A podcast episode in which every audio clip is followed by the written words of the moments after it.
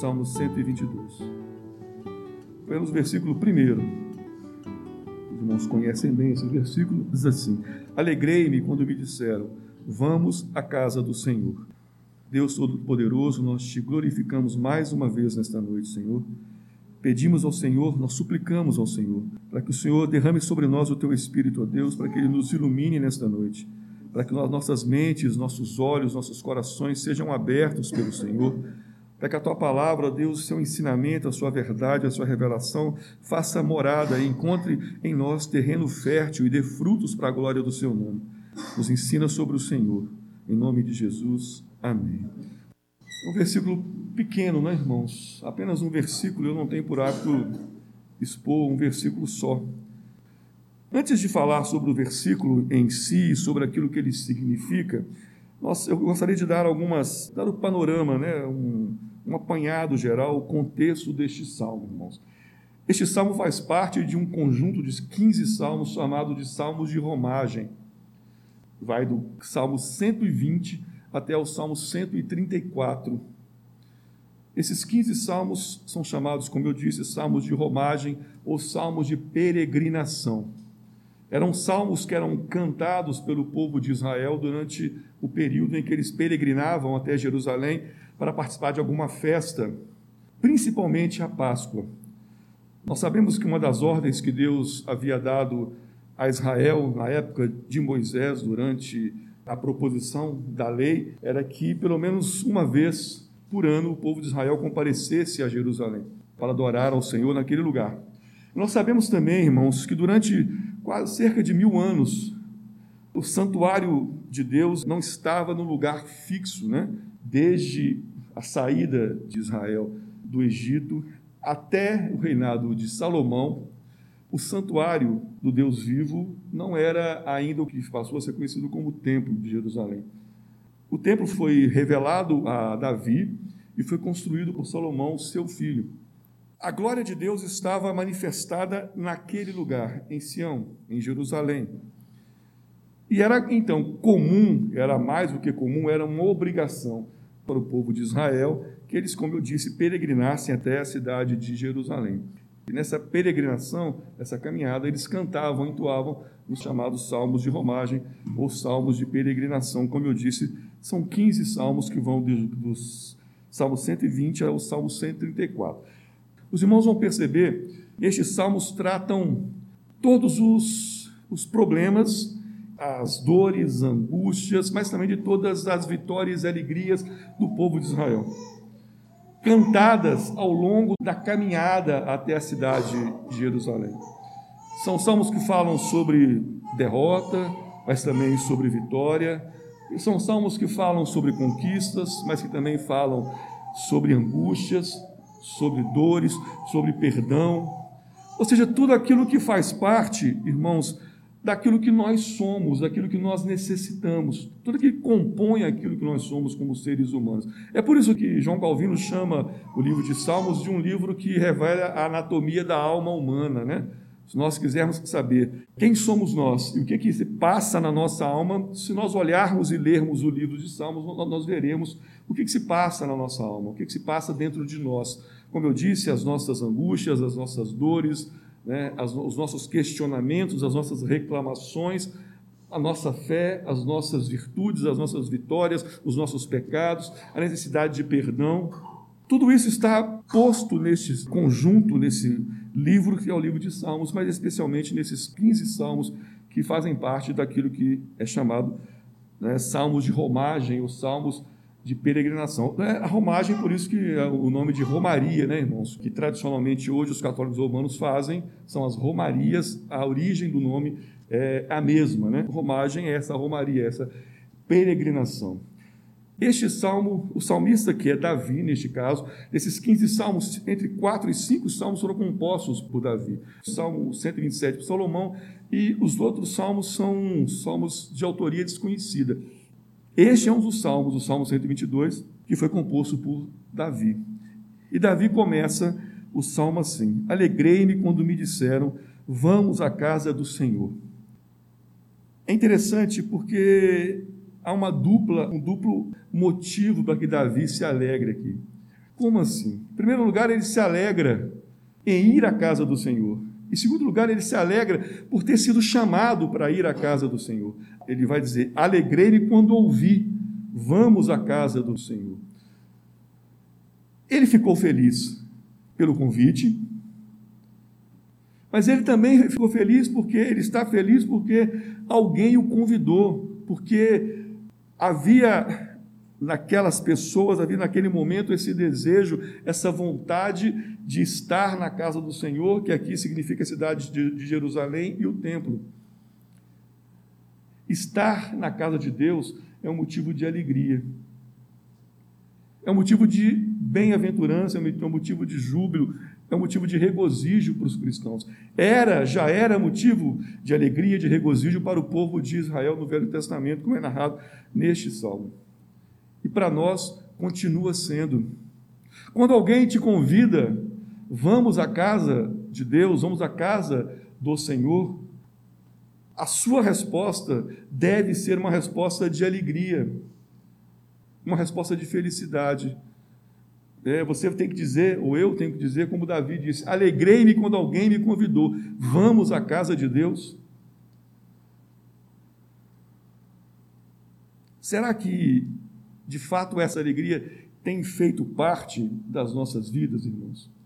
Será que assim como, como Davi e o povo de Israel que peregrinava, e nós, como povo de Israel, somos também, né, como eles, né, nós somos também peregrinos, será que nós nos rejubilamos? Será que nós ficamos felizes quando alguém nos convida para irmos à casa do Senhor?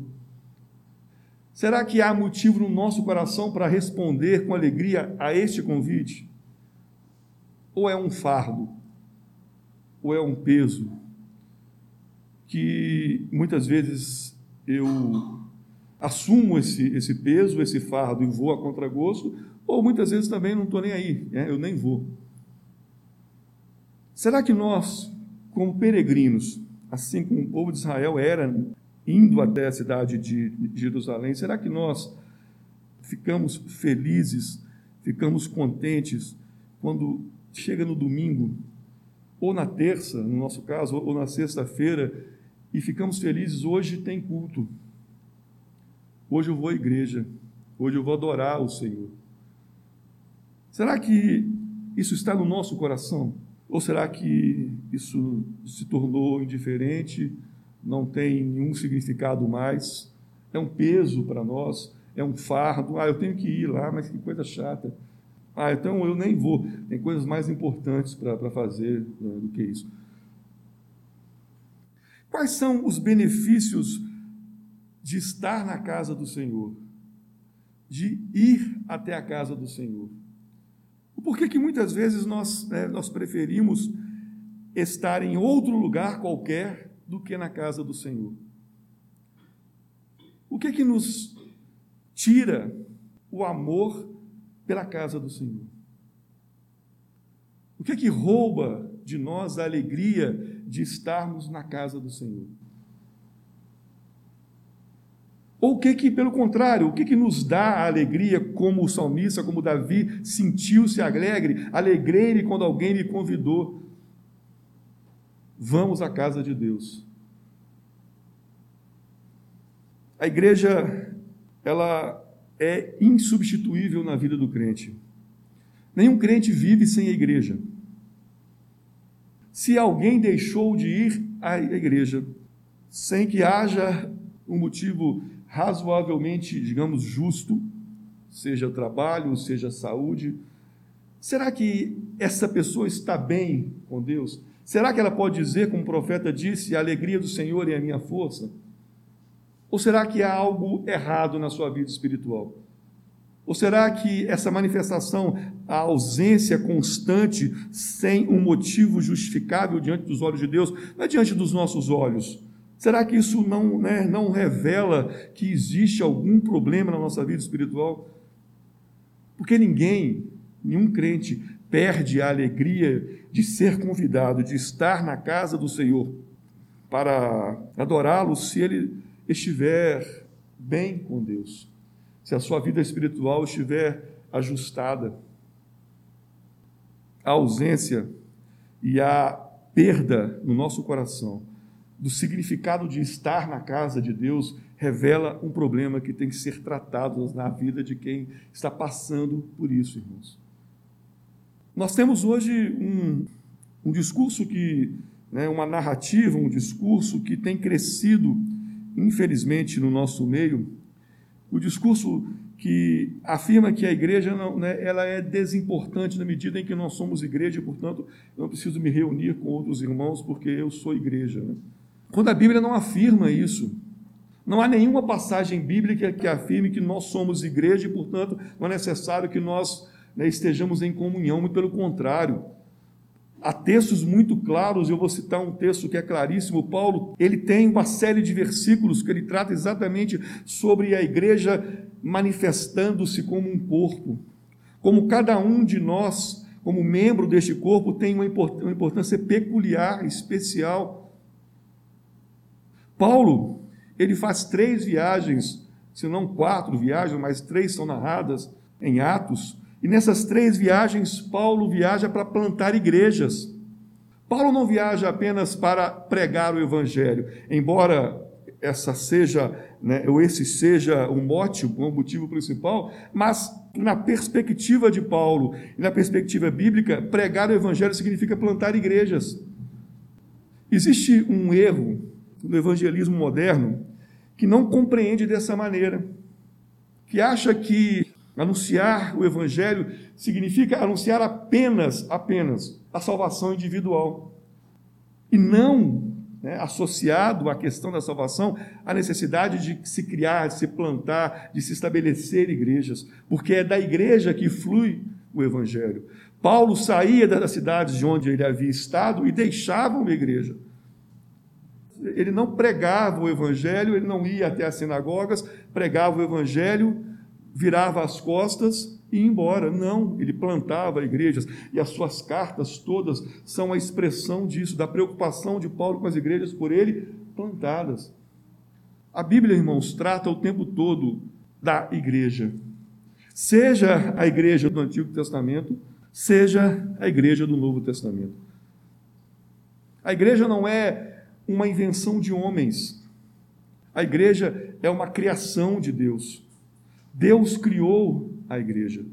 Não só a igreja invisível, irmãos. Quando eu falo da igreja invisível, não somente a Assembleia dos Santos, mas a igreja visível, que é a manifestação física, real da igreja invisível. Não há igreja invisível sem igreja visível. Elas se compõem, elas se comunicam, elas se relacionam intimamente. Não é possível adorarem a Deus em casa, sistemática e continuadamente, irmãos, sem a comunhão dos santos, sem ouvir a palavra de modo congregacional, sem entoar louvores a Deus de modo corporativo, como corpo, sem manifestar o nosso amor uns aos outros, né, no momento que nós estamos juntos, sem que um membro do corpo se preocupe com outro membro, não tem vida cristã sem isto. Não existe vida cristã sem isso. O crente que se afasta da igreja, ele não vai perder a salvação, porque ele vai voltar para a igreja por uma questão lógica. Mas no, momento, no período que ele está afastado, ele se enfraquece. Ele fica né, suscetível às tentações, à sedução do mundo. E há algo errado com ele. Fora da igreja não tem salvação. O lugar da salvação, o lugar do salvo é na igreja. Claro que eu compreendo a igreja na sua totalidade, ou seja, na sua ideia integral. A igreja entendida como a igreja invisível e manifestada na igreja visível. Eu, eu não estou reproduzindo né, o discurso ou a teologia católico-romana que diz que não há salvação fora da igreja católica romana. Estou dizendo que não há salvação fora da igreja de Cristo os grandes homens de Deus, que Deus né, ergueu para que fossem baluartes e colunas da igreja. O próprio João Calvino disse que a igreja é mãe e escola dos crentes. Mãe, porque é aquela que nutre. Essa expressão tem um peso muito grande. A igreja é mãe, mãe de todos nós, porque é aquela que nos alimenta, é o lugar onde nós nos alimentamos, nos nutrimos da palavra de Deus. Mas a igreja também é escola, é o lugar onde nós aprendemos sobre a palavra de Deus, a como viver a vida cristã. São duas afirmações importantíssimas. Mãe e escola, que é o lugar onde o crente é firmado na sua fé. Eu fico tentando entender como não amar a igreja local, como não amar a igreja de Cristo. O que é mais importante do que a igreja para o crente, irmãos? É claro que existem momentos na, na, sua vida que te impedem de vir por um breve período, seja o trabalho, seja a, a doença, seja o próprio pecado. Mas se não houver essa manifestação de alegria que o salmista aqui expressa muito bem, irmãos, alguma coisa está errada. Se você não se alegra, se eu não me alegro quando eu percebo que é um domingo, que é hora, que é dia de adorar a Deus, mesmo com todos os afazeres que você pode ter na sua vida, algo está errado. Quando se torna um fardo, algo está errado.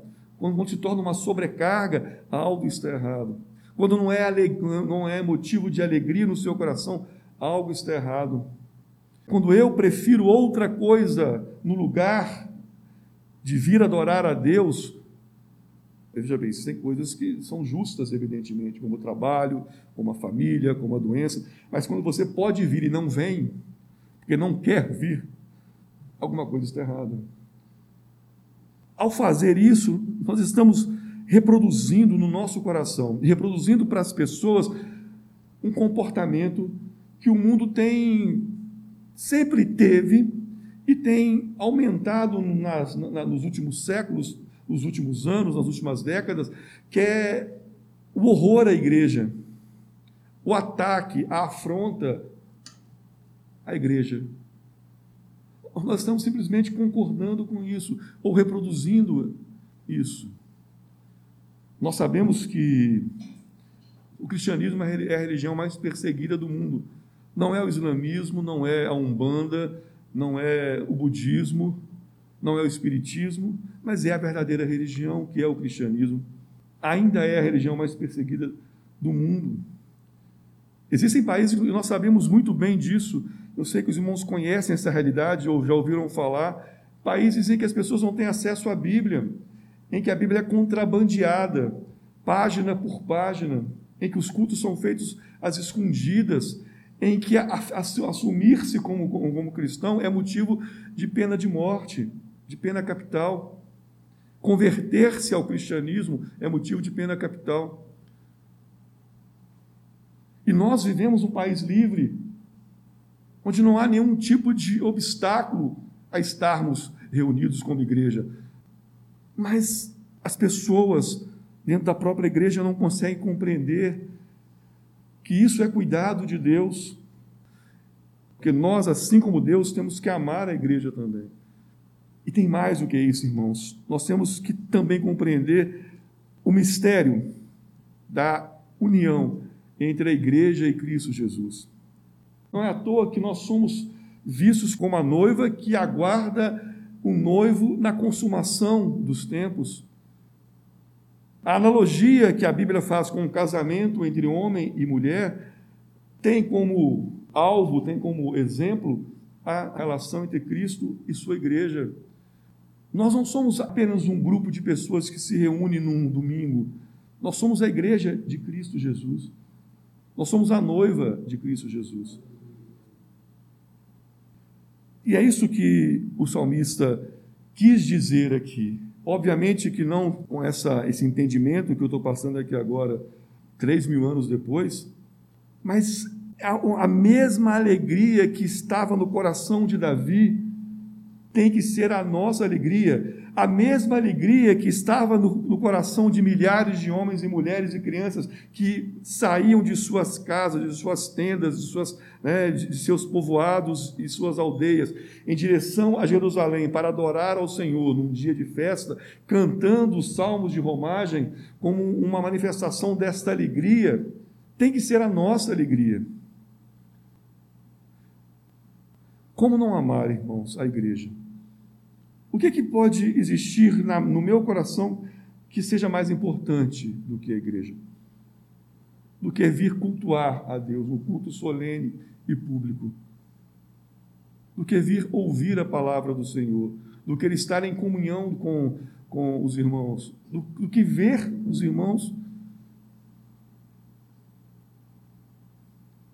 E esta alegria do salmista, que deve ser a nossa alegria, era não só porque ele queria adorar a Deus junto com os seus irmãos, mas também porque ele via e entendia os benefícios de estar na igreja, de vir à igreja.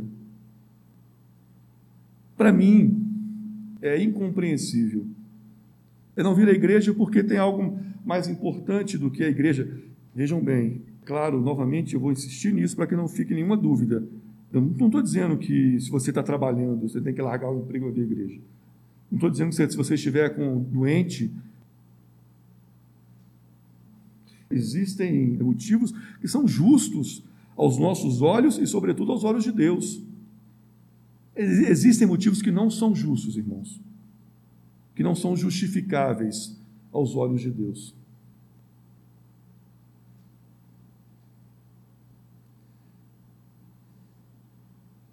Esse amor à igreja local tem que nos conduzir, tem que ser um fio condutor da nossa vida cristã.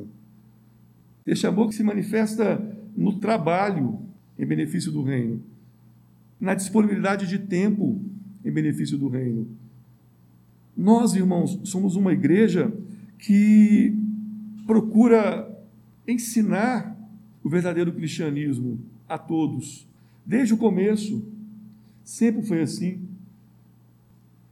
Porque isso é alegrar-se de estar na casa do Senhor. É isso que significa eu estou tão alegre de poder ir à casa do Senhor que eu vou à casa do Senhor, mesmo cansado depois de uma terça-feira de trabalho, uma sexta-feira de trabalho, se eu não estiver mais trabalhando, porque eu tenho prazer de estar lá com os meus irmãos, ouvindo a palavra de Deus, ensaiando os salmos. Gente, como, como é prazeroso as sextas-feiras aqui. A gente brinca, a gente conversa, tem né, lanche, aí depois tem um salmo sendo ensaiado, depois tem a aula. Aquele cansaço físico que você está depois de horas de trabalho, some. Pelo menos né, naquele momento, porque Deus te restaura. Irmãos, nós vivemos uma época de muitos desafios, um momento de muita dificuldade, de muita luta, de muito desafio, de muito enfrentamento de muita imposição de, né, de narrativas sobre a igreja. E a igreja não precisa apenas resistir, a igreja tem que propor. Nós, nós, nós não somos apenas a resistência, nós temos que ser o farol, a fonte de onde sai a verdade para convencer o mundo. Não a partir da nossa inteligência, mas a partir da ação do Espírito de Deus. Este é o papel da igreja. Vivemos tempos muito difíceis, que se os crentes não estiverem amparados na igreja, se a igreja não estiver amparada na comunhão e na palavra de Deus, nós vivemos de fato tempos muito difíceis. Eu não vou dizer que a igreja que ela será derrotada, porque não será, mas ela enfrentará momentos ainda mais difíceis. O mundo zomba de nós. O mundo ri de nós. Mas nós não devemos tratar a igreja como um convento, como um refúgio apenas. A igreja tem que propor, a igreja tem que ser fonte, a igreja tem que ser o lugar de onde se irradia a palavra de Deus como lei para toda a humanidade. Isso, irmãos, não, não pode ser feito por um, por dois, tem que ser feito pela igreja. Por isso é importante que nos, nós nos preparemos intelectualmente falando, espiritualmente falando, que nós nos fortaleçamos com a palavra do Senhor, com a nossa comunhão, com o amor à igreja. Nós estamos, irmãos, no limiar de uma nova época e no fim de uma época. Nós podemos dizer que nós vivemos a crise, talvez final, do Ocidente cristão.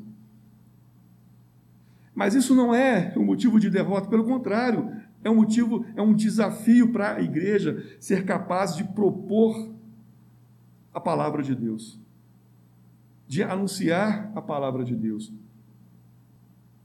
Isso só é possível através da igreja, na igreja, com a igreja. Para que isso seja uma constante, uma verdade, assim como foi na vida do salmista. Me alegrei quando alguém me chamou, vamos à casa de Deus. E eu termino né, repetindo a pergunta que eu fiz lá no começo: será que esse sentimento de alegria tem sido nosso? Será que eu, que eu me alegro quando eu me lembro, quando alguém me convida, vamos à casa de Deus? Ou será que é um fardo, que é uma, como eu disse, uma sobrecarga, um peso, uma obrigação? Amemos, irmãos, a Igreja de Cristo, que se manifesta fisicamente neste lugar para nós. Assim como ela se manifesta lá na, na Batista, na Presbiteriana. Mas é aqui para nós que ela se manifesta, que ela se concretiza, que ela se realiza. É aqui nesse pequeno espaço. É a nossa igreja, a igreja reformada ortodoxa. Esta é a nossa igreja, essa é a nossa paróquia. É daqui que flui para nós a verdade. Que nós nos sintamos como se sentiu o salmista. Que nós nos alegremos verdadeiramente em ser convidado e em estar na casa do Senhor e também pelo fato de alguém ter nos convidado, porque quem nos convidou certamente sente esta alegria, senão não, não, não te convidaria, porque Ele quer que você também sinta a mesma alegria de estar na casa do Senhor. Que isso seja uma verdade para nós. Amém, irmãos? Em nome de Jesus.